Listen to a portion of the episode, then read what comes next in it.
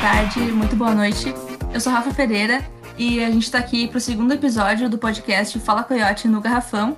E eu vou apresentar os meus companheiros de episódio, que são o Beto e a Tainá. Oi, Beto. Fala, gurizada. Tudo certo? Tudo bem com vocês? Oi, Tainá. Oi, pessoal. Tudo bem? Então tá. No primeiro episódio, conversamos um pouco sobre a NBA e hoje é a vez das minas. Ainda muito pouco conhecida no Brasil, a liga completa 24 aninhos em 2021 e é o sonho de toda jogadora de basquete. Ela tem suas peculiaridades em comparação à liga masculina e falaremos um pouquinho aqui. Para contextualizar, o tempo de jogo não é de 12 minutos como no masculino, mas sim 10 minutos. A distância da linha de 3 pontos também é menor, menor se comparar com a NBA. Por ter 8 minutos a menos de jogo, o pedido de tempo também diminui, de 7 para 6. Os moldes da WNBA se parecem muito mais com os da Confederação Internacional de Basquete, a FIBA, do que propriamente da NBA. A WNBA, WNBA ou WNBA, chame como quiser, teve início em junho de 97, com oito times, e quatro em cada conferência. A competição durou apenas três meses e teve 28 jogos de temporada regular para cada equipe, mais uma pós-temporada para os dois melhores de cada conferência. O primeiro jogo já contou com uma transmissão do canal NBC. Foi um confronto entre o New York Liberty e o Los Angeles Sparks. Um momento memorável para a liga que viria a se tornar a maior do mundo e que até então coexistia com outra liga americana de basquete feminino, a ABL. Para selecionar os jogadores que fariam parte da primeira edição da competição, foi realizado um draft, que nem acontecia na NBA, envolvendo jogadores universitárias e profissionais. A tão cobiçada primeira escolha ficou com Utah Stars, hoje nomeado San Antonio Silver Stars, que acabou selecionando a Dana Head. Mas o desempenho da equipe não foi satisfatório. O time de Utah ficou em última conferência, colecionando derrotas e conquistando apenas sete vitórias. Por falar em colecionar, o campeão da primeira temporada foi o Houston Comets, equipe da MVP da temporada e também das finais, Cynthia Cooper e também da brasileira multicampeã Janete. Vale reforçar que hoje o draft da WNBA é composto por três rodadas. Cada franquia pode selecionar três jogadoras em cada edição de draft. A ordem das escolhas é feita a partir de uma loteria, premiando as equipes que tiveram piores desempenhos ao longo da temporada com mais chances para as primeiras escolhas, podendo apostar na juventude para melhorar o elenco. A liga evoluiu e com isso ganhamos mais quatro equipes para a disputa. Hoje são 12 times e não mais oito como no início.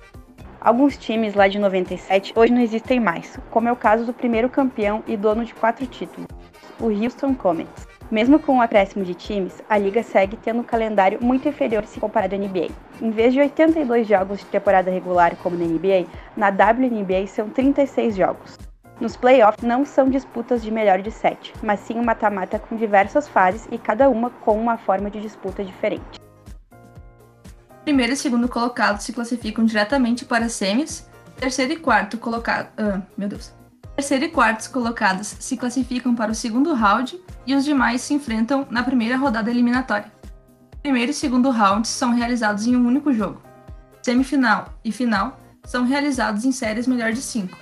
Nas rodadas preliminares, a partida é sediada sempre na arena do time de melhor campanha. Já nas séries seguintes, as franquias seguem uma ordem de melhor campanha e disputa os jogos 1, 2 e 5 em casa. Vale ressaltar que a competição é disputada de junho a agosto, e isso ajuda um pouco na adesão do público, porque é justamente a época de recesso na NBA, então não competem por audiência. Aproveitando esse gancho, muito do desconhecimento e da demora da adesão do público com a WNBA vem justamente da falta de transmissões da liga, tanto aqui como no mundo. Não deve ser surpresa para ninguém que a NBA recebe muito mais recursos com o televisionamento dos jogos. Afinal, ela está presente em programações de 215 países e com isso conquista cada vez mais fãs ao redor do mundo. A WNBA ainda não conquistou tantas grades horárias da TV assim, por isso, a WNBA adotou a transmissão de jogos pelo Twitter, visando alcançar mais pessoas e escapar da dependência da televisão. Em agosto de 2020, mais uma boa notícia. A ESPN anunciou que transmitiria os jogos no Minnesota Lynx, time de Damiris Dantas, a única brasileira presente na liga e que vem arrebentando por lá. Damiris é titular de uma das equipes mais tradicionais do torneio e com papel de protagonista. Por falar em Brasil, a Damiris vai jogar por aqui enquanto a WNBA não volta. Essa prática é comum e os contratos permitem que as meninas disputem outras competições. Algumas optam por campeonatos europeus, mas não foi o caso de Damiris. Nesta temporada, ela defende também o Veracruz Campinas. Esse fato não é nenhuma novidade. Pelos salários menores pagos na WNBA, as jogadoras buscam alternativas ao final da temporada americana.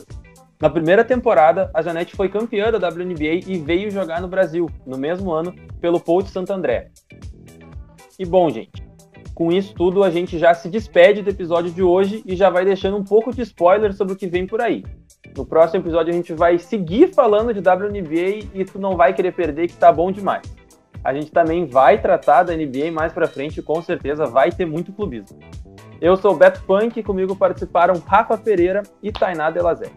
Um abraço, um beijo e tchau!